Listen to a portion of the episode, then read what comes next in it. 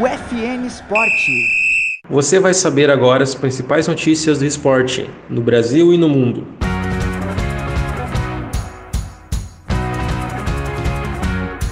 O torneio de Wimbledon vai ter 100% de público nas quadras a partir das quartas de final. Zico participa do revezamento da tocha olímpica no Japão, definindo os confrontos das semifinais da Eurocopa.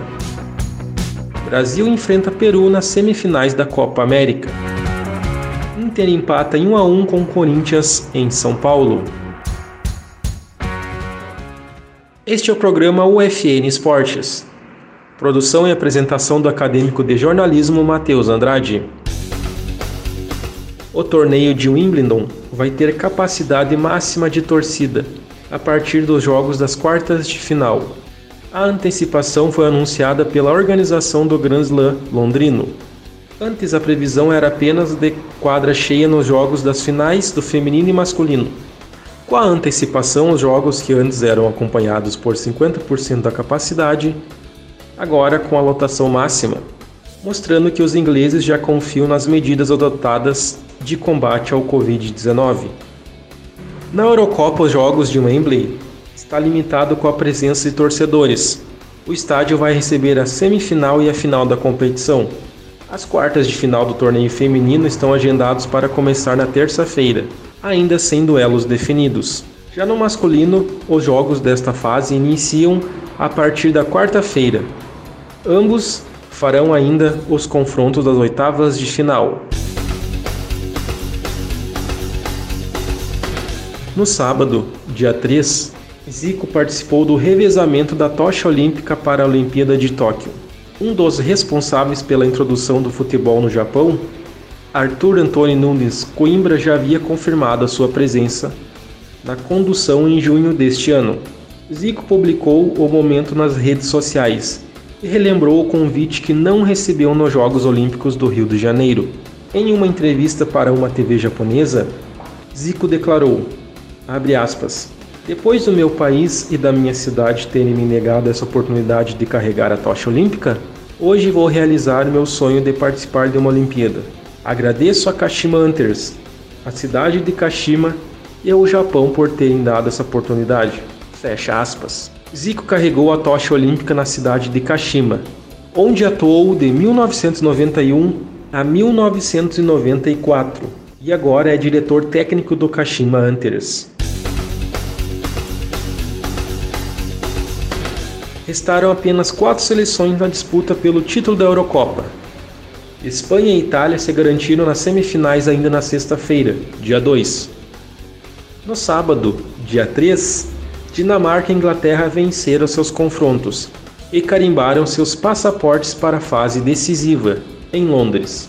O pontapé inicial das semifinais vai ser na terça-feira, dia 6, entre Itália e Espanha, o jogo vai acontecer em Londres, no estádio de Wembley, da Inglaterra, às 4 horas da tarde. Na quarta, dia 7, é a vez da Inglaterra e Dinamarca definirem quem vai à final. O jogo vai ser também no estádio Wembley, da Inglaterra, também às 4 horas da tarde. Os vencedores se enfrentam no domingo, dia 11 de julho, também no estádio Wembley, em Londres. As quartas de final da Copa América foram encerradas na noite de sexta-feira, dia 2. Agora, as quatro seleções classificadas às semifinais vão disputar para ver quem chega à final.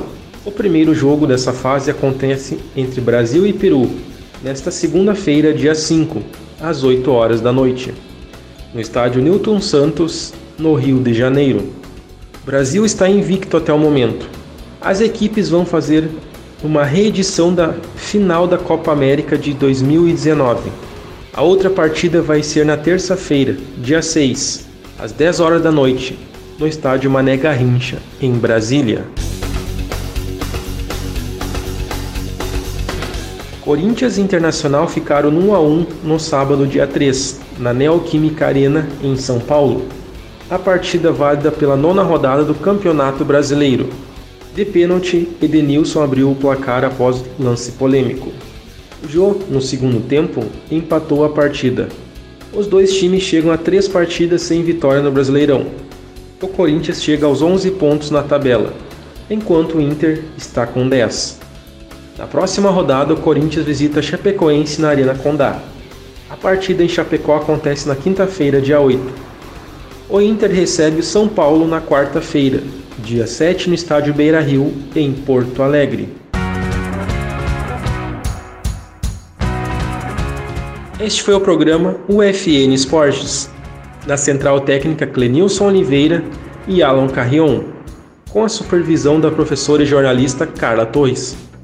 O programa vai ao ar todas as segundas e sextas-feiras, às 5 da tarde. Obrigado pela audiência. Tchau!